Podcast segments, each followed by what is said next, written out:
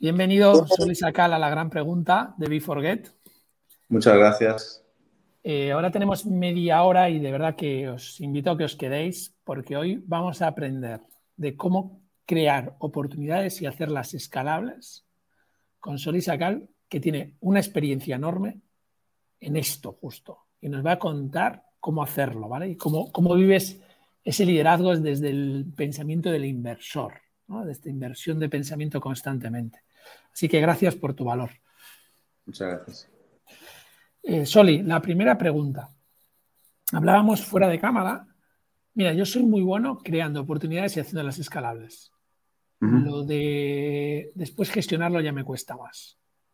Venga, cuéntame, cuéntame cuáles son esas competencias que tienes.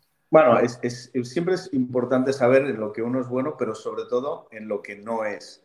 En lo que no es, al final, eh, la clave del éxito es buscarlo y encontrarlo, saber buscar ese talento que a ti te falta, eh, incorporarlo y, mimarlo. De hecho, hace poco estamos en una, en una reunión donde había una aportación de valor, donde no estábamos de acuerdo en la reunión, pero lo principal para mí fue intentar entender eh, pues, qué era la necesidad de esta parte de mi equipo que, que necesitaba. Necesitaba aterrizar unos números de forma mucho más concreta y yo en mi vamos a decir, en mi algoritmo interno, ¿no? que es mi instinto, yo sabía perfectamente dónde está el margen eh, y dónde estaba el negocio. No, no lo tengo calculado, pero entendiendo que esta parte me lo podían calcular mejor que yo, decía, oye, esto es una aportación de valor para mí. Con lo cual, lo primero, entender en lo que no eres bueno e incorporar ahí el, talento. Y en, cuanto a, a, lo que me preguntabas, eh, Ramón, el tema de de generación de oportunidad, hombre, pues eh, ahí es donde es fundamental analizar el pain, ¿no? Un pain y un solution, ¿no? Yo tenía un profesor en la universidad hace ya años que me decía, oye, a mí no me cuentes un problema, a mí me, el problema y tres soluciones, ¿no? Y esto siempre se me ha quedado, siempre lo, pido, lo exijo eh, y, y, funciona bastante, porque al final el hecho de trabajarte soluciones acabas con un montón de posibles ideas. En la creación de valores es, eh, yo utilizo una metodología muy concreta, pero si quieres analizamos, vamos a decir el primer punto, ¿no? Son cuatro pasos fundamentales. El primero es el uniqueness, es decir, ¿qué aporto yo como algo único eh, para resolver alguna necesidad? Y esto me sirve tanto en la creación de una compañía de cero, como el día que voy a invertir en una compañía y comprar sus acciones, o si estoy dentro de un departamento, una multinacional, y tengo que innovar. Al final, lo que funciona hoy es el Open Innovation en, las compañías. Y esto te lo van a pedir, estés en cualquiera de los segmentos en los que estás. Yo me considero un creador de, empresas, o sea, yo he creado muchas empresas durante mi, vida. Eh, muchas obviamente no han funcionado, pero el hecho de no intentarlo es el primer fracaso, esto ya lo sabemos, ¿no? Todos los que leemos este tipo de coach todos los días, es verdad, hay que intentarlo. Eso, eh, esto es fundamental y más en, en, nuestro país que, pues que falta un poquito de incentivo en esta parte. Entonces, el uniqueness, oye, yo, eh, la pizza existe, pero oye, traerte la casa, pues es algo diferente, ¿no? Pues como esto, cuanto más sofisticado y más resuelvo, mejor. Em, el, el, hecho de, de tener este uniqueness al principio tengo, eh, tengo que buscar en, dónde resuelvo yo de una manera muy eficiente. Eh, no me sirve nada más resolver punto. Y ahí es donde yo suelo clasificar en, en tres, ¿no? Tier 1, tier, básicamente en tres tipos de clientes. El cliente tipo 1 es el que me lo quita de las manos. Ese tío sabe perfectamente cuál es su negocio. Yo tenía un negocio de software que vendía periódicos eh, en, en directo en cualquier lado del mundo si yo llegaba a un hotelero de lujo y él era bueno en su trabajo, en 10 segundos lo tenía convencido. Decía, es que esto lo tengo que tener. Me lo arrancaba de las manos. Pues era el tipo 2. El cliente tipo 2 es el que le tienes que convencer. Te va a hacer preguntas, el precio, esto en cuánto me cuesta. Ven, está bien, lo vamos a convencer. Y el tipo 3 es el que no entiende su negocio y no le vas a convencer nunca. Cuanto antes lo elimines, mejor. Entonces, en ese, punto uno, ese paso uno del uniqueness, es muy importante. Y esto va ligado al punto dos del método. El, método tiene cuatro pasos. Uniqueness, Eh, el segundo punto es secured o patent. Tercero es un market proven, prueba de mercado. Y el cuatro es escalabilidad. Si quieres, entramos en detalles. Sí, claro que quiero entrar en detalles porque creo que les va a aportar mucho valor a todos los oyentes y voy a hacer un pequeño repaso, ¿vale? De lo que has aportado hasta ahora. Mira, eh, yo tengo claro cuál es mi valor. Lo tienes tan claro como que llegas a una reunión y dices, ya, ya, pero yo ya sé que esto va. Ahora, respeto el tuyo y bájalo en Excel. Y entonces nos equilibramos porque como yo tengo claro mi valor, respétame mi intuición y yo te respeto tu Excel. Y si cuadra, estamos haciendo un equipazo. ¿Vale? O sea, que cada vez que te venga con una intuición ojo visor que es buena y después yo te lo en un Excel lo corroboramos. Entonces tienes claro tu valor y además aprendes a respetar el de otros para generar esa abundancia que hablas. Esto es lo primero con un ejemplo de una reunión. Claro, la gran pregunta que lanzo es, como líder, ¿tienes clarísimo cuál es tu valor y cuál es el valor que aportan los de tu equipo? Porque si no es la primera pregunta a resolver, lo sabemos. La segunda es, vale, y ahora que tengo claro el mío y el del equipo, me lo llevo al mercado y, y empiezas por lo mismo, es, ¿cuál es la mayor necesidad que tiene el mercado a día de hoy y dónde le aporto un valor único desde lo que yo tengo como valor, que después ya podré, como has dicho, Mento 100 empresas, ya podré vender periódicos para hoteles o inversores, porque yo tengo claro cuál es mi valor. Correcto. Entonces, esto es un buen resumen para empezar, que me ha gustado mucho. Y desde ahí dices, venga, y además te digo que hay una segmentación de clientes. Exacto, porque... El que te compra seguro, perfecto. El que tienes que convencerle, venga, va. Y el que no, quítalo. Es más, si en tu segmentación es 75% lo estás quitando, vas bien. De hecho, esta aplicación del tipo de cliente, yo lo haría en todos los pasos y lo haría además permanentemente. Es bueno ir recordándolo al equipo, porque al final la venta es, ¿no? es la madre del cordero, al fin es lo más importante y a veces nos dirigimos allá.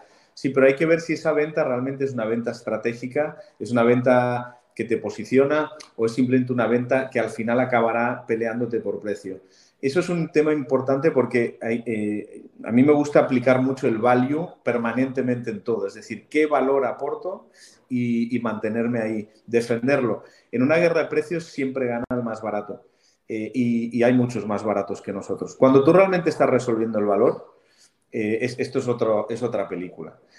nosotros en uno de los proyectos estamos vendiendo algunos artículos que hemos diseñado de, de belleza, en uno de los proyectos que aceleramos, y, el mismo producto, vamos a decir el mismo entre comillas, es la misma categoría, es una guasa para hacerte un automasaje, se vende a 10, 15 euros en, Amazon. Nosotros estamos vendiendo a 140. Claro, ¿cómo puedo hacer esto? Hombre, pues es una herramienta eh, hecha en Barcelona, en los talleres de Gaudí, una a una a mano, con un QR y un vídeo de, autos, de automasaje, para poder utilizarla. Al final, si esta persona sabe el valor que tiene, me estoy yendo a un nicho, a lo mejor hay otro que la sensibilidad es precio. Bueno, es que este no es mi cliente, con lo cual vuelvo a lo mismo.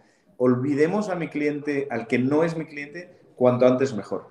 En, eh, el tema de los hoteles, por ejemplo, que es una de las mis primeras compañías que es así, eh, pues tuvo mucho éxito, incluso llegamos a cotizar en el Nasdaq en el año 2000. En el año 2000 cotiza cualquier cosa, ¿eh? dicho sea de paso. Eh, algo hicimos bien. Eh, luego, además, supimos salir de, la, de sacar el shell de la, del Nasdaq y, tener una compañía que, que, vendía durante los siguientes 12 años, 13 años, hasta el 2015.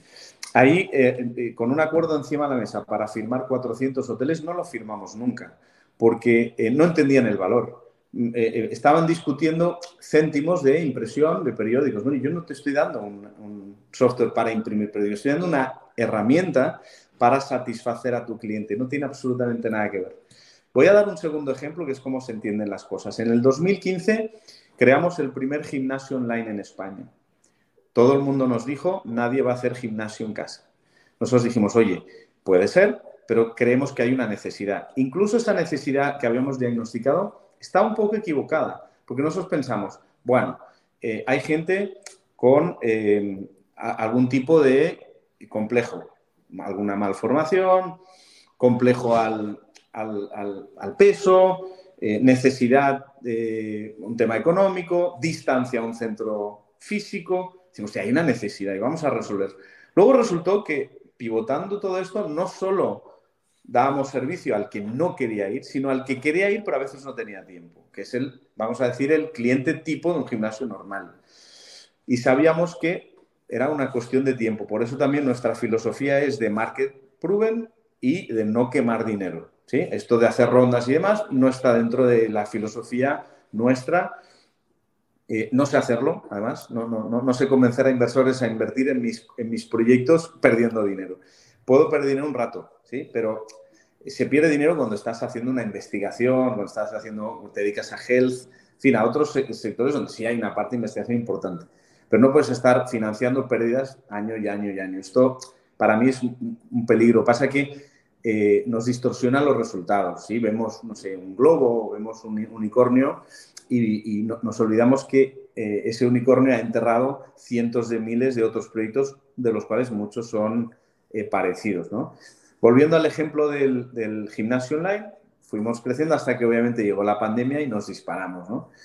El, también nos salió muchísima competencia, pero habíamos hecho algo en el camino que era eh, crear un B2B. Creamos el gimnasio para los empleados y le vendíamos este servicio a las compañías, a las grandes compañías. De hecho, tenemos, se llama Huelvo la compañía eh, y tenemos eh, desde Coca-Cola, en fin, compañías 50 de las top a nivel mundial. Cuando a nosotros nos viene una compañía y nos dice, oye, no, pero yo te, pago por empleado apertura, es que yo no vendo vídeos, ni vendo consejos nutricionales, emocionales, psicológicos, de coaching a tus empleados yo te estoy dando un, arma para que tú le, eh, tengas un valor increíble en tu relación con él. ¿Cuánto vale eso? Eso no vale un euro empleo a mes o dos euros empleo a mes. Volvemos a lo de value. Eh, ¿Qué vale que, eh, que tu empleado vea un vídeo, llegue al equipo, implemente una idea sin discusión? Miles. ¿Qué vale que los empleados vayan motivados, no tomen la baja, no les duele la espalda porque han aprendido higiene postural? miles de euros. No hay un valor directo entre apertura de coste, ¿no? Coste del vídeo, aperturas y valor. Si el, de recursos humanos, que es el que nos contrata, nos quiere contratar con esa idea, nos estamos equivocando. Y en cambio, cuando llegas a un tío de recursos humanos que a los cinco minutos los ojos le brillan, estás en el lugar es el tier one de nuestros clientes. No necesitas convencerle. Por eso esta fórmula de, los tres tipos de cliente es fundamental. Volvemos, el que lo entiende el minuto uno, porque entiende su negocio, entonces sabe la aportación de valor. Por eso hay que encontrarlo. Quiero ir al tío que me lo quita de las manos. Luego hay un tío en medio. Bueno, este vamos a tener que convencerlo un poquito más, eh, vamos a decir que analiza un poquito más las cosas, no es tan de visión, pero no lo voy a desechar. Y el que no me va a entender nunca, a pesar de que sea muy grande. 400 hoteles en la mesa, lo queremos firmar todos. Pues no, porque te desenfoca y no va a funcionar. Es cuestión de tiempo. Totalmente eh, de acuerdo. Vamos a la, parte 2, ¿vale? Porque como estamos hablando tanto de value, de, valor, yo creo que has empezado muy bien con la parte de, lo primero de todo, oye, si no eres capaz de conocer tu valor y reírte de tu personaje cisne negro, mal vamos. Si no eres capaz de respetar el valor del otro, peor vamos, porque ya te estás posicionando en lo que no deberías de ser. ¿no? Pero a mm. partir de aquí, que esto lo tenemos claro, cada vez que conecte con el cliente que estás hablando, ¿no? ya desde su necesidad se la cubro. Entonces, si estás en tier one, este es el primero, go, ¿sí? y, yo te hablo de valor, no te hablo de precio. Esto, esto está claro, ¿sí? O sea, yo, yo, te hablo de valor. Entonces, estos clientes, cuando ya conectas con ellos, empiezas a generar lo que viene siendo, ya eh, vayamos, porque yo creo que va a encajar con lo que me estás planteando, ¿no? Entonces, segundo paso, tercer, vamos a ir poco a poco, porque yo veo que encaja perfectamente con esta parte de valor exponencial que hablamos. Segundo paso, vamos de uniqueness, algo único, a la parte de cómo aseguro esta. Ahora he tenido la idea, la he creado según un valor y una idea inicial, la, tengo que eh, implementar o al menos plasmar. Ahí es donde entran diferentes aspectos, ¿no? Y esto va encajando uno con uno, es la creación del producto. Tengo que tener un buen diseño, tengo que tener una buena imagen. O sea, todos estos detalles que parecen eh, detalles menores no lo son, porque al final estamos trabajando la percepción de nuestro cliente. La percepción es lo, no es la realidad. es lo importante. Es decir, tú puedes tener un buen producto, pero en el cliente no hay una percepción de buen producto. Hay que trabajar la percepción de buen producto no es lo mismo.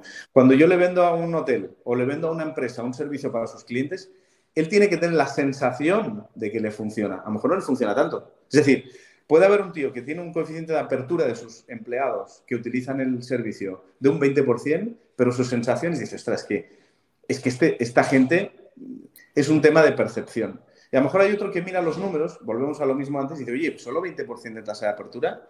Pues, eh, pues no, no, claro, depende. Por eso decimos que muy importante el punto uno de uniqueness, busco algo único, y punto dos, ¿cómo me lo aseguro? Si es un tema tecnológico, es una patente, pero si no hay, creas eh, diferentes tipos de barreras a la entrada, ¿no? Eh, y esas barreras a la entrada es que no sea tan fácil crear un producto como el tuyo. Y eso desde el diseño, la imagen, el posicionamiento, el no estar en cualquier lado, en escoger cuáles son tus clientes estratégicos, es fundamental. Y aquí cerramos el, capítulo de los dos primeros pasos de creación de producto. Ahora me voy hacia afuera.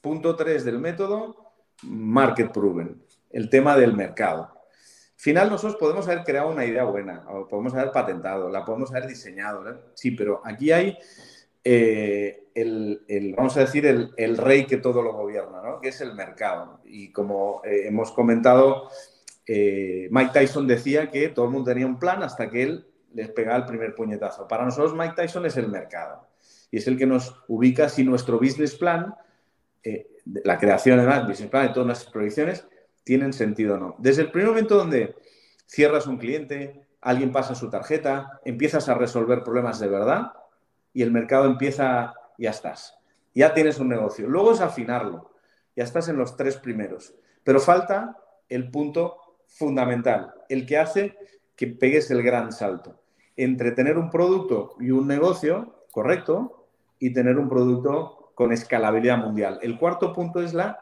scalability. La escalabilidad es fundamental y para llegar a ese punto lo tienes que diseñar desde el principio. Es decir, si puedes, puedes llegar y afinar eh, durante todo este proceso. Pero si estás al principio y piensas cómo hago esto escalable, eh, llegas mucho más rápido.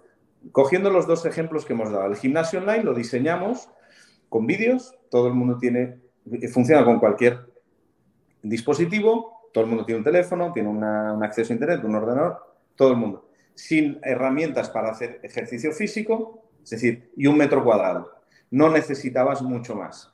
El primer vídeo de yoga lo puedes ver una y mil veces, eso es escalable. Tengo un coste unitario y la escalabilidad del ingreso, es decir, abro las mandíbulas del, ingreso y del, y del, coste. Mi margen cada vez va creciendo. Yo puedo volver una, vender una y mil veces la primera clase del día uno de yoga. En cualquier lado del mundo, una clase de yoga es la misma en cualquier lado del mundo. Es cuestión luego de traducir, de ajustar, pero estamos con un negocio pensado desde el primer día con la escalabilidad. No necesito herramientas, no necesito absolutamente nada más. En el negocio de los periódicos era un poco diferente. Teníamos una máquina dispensadora, tú estabas en la otra punta del mundo, metías tu tarjeta y te salía tu periódico. Eras un, te salía el país, te salía el, el mundo, la vanguardia, lo que tú quieras, en la otra punta del mundo. Pero era una máquina. O un japonés en Barcelona, en Madrid, pues pedía el Mainichi Shimbun, que es el periódico que ellos imprimían. Lo tenía físico estando aquí. Hay que acordarse que esto es eh, cuando no existía el teléfono, el teléfono y, los smartphones y el acceso a Internet no era como el de ahora, en fin, el contenido no era el mismo. Pero te da el, periódico físico. Entonces, esta es la, aportación en ese momento, que, ¿no? la aportación de valor que tienes en, ese, en ese momento. Un poquito por, cerrar el, círculo. Ahí teníamos una máquina física. ¿Era un negocio? Sin duda. De hecho, la empresa llegó incluso a cotizar en el NASA con 500 máquinas puestas en el mundo. Era una empresa no rentable. ¿Qué tuvimos que hacer para hacerlo escalable? Matar la máquina. La máquina que nos dio el éxito, que nos dio la visibilidad a nivel mundial, salíamos por todas partes, la tuvimos que matar porque no era escalable. Costaba 20.000 euros, había que fabricarla, había que enviarla, había que darle cariño, había un servicio técnico, bla, bla, bla, bla. Decidimos trocear en el valor qué es lo que realmente resolvíamos. El job to be done. ¿Qué es lo que hacíamos de verdad? Volvemos al punto uno. ¿Qué resuelvo de verdad? el tío quiere un periódico. Pues El hotel tiene internet y tiene una pantalla. Me faltaba una impresora. Pues hoy hacemos un acuerdo con las principales compañías del mundo de impresión. Rico, Cónica, HP y demás. Les damos este negocio, nos cortamos el brazo. Ellos eh, se, encargan de la eh, impresión, pero de la noche a la mañana yo tengo presencia mundial. Me llama un hotel en República Dominicana y quiere mi servicio. ¿Qué necesito? Nada. ¿En cuánto puedo estar? 24 horas. Oye, ¿tienes internet? Si tienes eh, una, un ordenador, sí. Vale, ¿qué te falta? Impresora. Rico, por favor, una impresora. Y de repente, escalabilidad mundial. Entonces, se puede llegar de las dos maneras, pero la escalabilidad es clave en cualquier negocio. Entonces, cuando analizamos una compañía que la queremos invertir, hagamos estos pasos. Oye, ¿qué tienen de único estos en el mercado? ¿Por qué son diferentes? Además, una tecnología, ¿los pueden copiar? Hombre, pues difícil, pero hasta Google lo están machacando ahora, ¿no? Es decir, eh, este análisis es bueno. Y además, eh, ¿cómo están vendiendo o no vendiendo el mercado? ¿Qué dice de esto? Esto la idea es muy buena. Y luego, además, oye, ¿cuánto de escalables son? ¿no? ¿Qué, qué mochila llevan? Estos cuatro pasos sirven. ¿no? Y por último, por terminar ya el, el, método, eh, nosotros le añadimos sostenibilidad. Para nosotros es fundamental. La sostenibilidad más desde el primer momento. Eh, la sostenibilidad cuando todo el mundo quiere ahora hablar de esto, ¿no? Quiere ser sostenible, economía circular, bla, bla, bla. Esto es greenwash, porque al final, si solo piensas en la sostenibilidad al final del proceso, es una unidad de coste y no está resolviendo. Si tú incluyes en el design thinking arriba de, cuando estás diseñando tu producto, tu solución, y quieres eso, estás aplicando otros criterios, no solo criterios típicamente financieros, sino otro tipo de criterios que hacen que de repente encuentres eh, hidden cost, coste oculto, incluso e, eficiencias en otros lugares donde no los encuentras si aplicas esa norma. Y al final vas bajando y, la sostenibilidad eh, está prácticamente en todo el proceso hasta el diseño del producto. Te voy a dar un ejemplo en esto, que esto no, no, es una compañía nuestra, ni hemos acelerado nosotros, ni está dentro de nuestro vehículo. Es un caso de una compañía nacional que tiene un proceso de, eh, no sé si sabes que los tejanos, los jeans, se venden 5.000 millones de tejanos al año, tiene un proceso de lavado y este lavado consume unos 100 litros de agua por, por pantalón, que es muchísimo. Pero el agua no cuesta dinero, no estamos dando un coste realmente grande. Aquí la sensibilidad que tuvieron, en su momento la visión que tuvo el, el, founder eh, de esta compañía textilera, es decir, bueno, no puedo, tengo una sensibilidad, no puedo tirar 100 litros de agua, el agua es, es escasa. Fíjate que si hubiera aplicado solo el tema, el, criterio financiero, nunca le hubiera despertado esta, esta inquietud. Eh, le, creó una inquietud más de sostenibilidad, decir, no puedo yo tirar 100 litros de agua porque el, agua es, tiene una importancia X. ¿no? Entonces, eh, creó un sistema que en lugar de 100 litros consume 5. Lo patentó, es un proceso y es una compañía súper rentable que factura millones de euros y que tiene millones de euros en EBITDA. Entonces, es un ejemplo para que entendamos por qué la sostenibilidad desde el principio y por qué es muy rentable ser sostenible. Fíjate, ¿eh? porque haciendo otra vez otro pequeño resumen de todo el valor que aportas, ¿vale? Vamos a, empezamos y, mira, esto es muy importante, cubrir. Primero, volvemos al mismo, tener muy claro cuál es tu valor, ¿no? Pero la pregunta clave es, ¿cuál es la necesidad del mercado? de la, del tier one. ¿Cuál es esa necesidad que yo voy a puedo cubrir gracias a mi valor. Cuando esto lo tengo claro, que es primer, mira, nosotros tenemos un modelo que siempre habla de cuidado resultados, ¿eh? cuidado, potencia, control, ¿vale? Para que lo entiendas. Entonces, la primera parte es, oye, al máximo cuidado y además métele sostenibilidad. Pero no, mira, de Facundo Cabral decía, cuando el bueno, cuando el malo se dé eh, cuenta el buen negocio que ser bueno, será bueno. O sea, lo que te quiero decir, no hagas greenwashing, no seas tan capullo. Ando ya desde el principio, pero además convencido de ello porque, porque te va a ir bien. ¿Vale? Entonces, esto como primer punto, ¿sí? O sea, ten muy claro tu valor, empatiza al máximo con el, con el cliente, cubre esa necesidad sostenible y además empaquétalo de tal manera que nadie te discuta el precio. Nadie es nadie. ¿sí? ¿Vale? Desde aquí, cuando esto lo tengas claro, además empieza a preguntar si es escalable. Aunque no pasa nada, porque si tienes que matar a la persona, lo mata, pero piensa que es escalable, ¿no? O sea, al niño decía la máquina o lo que sea, ¿vale? Y a partir de aquí, al mercado. Al mercado con una clara segmentación de los que aprecian mucho el valor, a mm. estos para vender, a los que te tienen que negociar para aprender y seguir evolucionando constante, y sacando a la segmentación de los que te dicen que no, que no te interesa. Te van a hacer perder la jugada. Y esto pensando siempre en cada vez mayor escalabilidad. Y mayor escalabilidad a día de hoy es poder impactar a nivel global. Correcto. ¿Ha impactado tu empresa a nivel global? Sí. Chapó. Venga, seguimos. Así es. creo que muy bien, muy bien. Eh, em, por añadir una, cosa más, que es prácticamente lo que estamos hablando. Hay un, término que a mí me gusta utilizar mucho. Eh, no recuerdo el autor, eh, obviamente no, no, somos nosotros. Hay, un white paper sobre eso, se llama Job to be done. Lo que te dice es que, básicamente, es un texto largo, pero te dice que tú no, no necesitas un taladro, tú necesitas un agujero en la pared. Parece lo mismo, pero no es lo mismo. Cuando tú puedes, consigues entender cuál es el agujero en la pared, ahí es donde has eh, em, eh, ¿no? llegado al, punto donde vas a conseguir satisfacer esa necesidad, eh, ese, vas a poder resolver ese pain y además de una manera eficiente. volvemos, ¿no? Tú no, nunca quieres comprar un taladro, nunca, jamás, no es una cosa que quieres hacer, tú quieres un agujero en la pared. Entonces, buscarlo, esto y encontrarlo parece obvio y no lo es es fundamental para poder luego aterrizar la estrategia. Bueno, eh, tan clave es que es cuando realmente creo que es la más, el máximo grado de empatía. el máximo grado de empatía es cuando eres capaz, mm, te voy a poner el ejemplo de unos niños en un parque, ¿vale?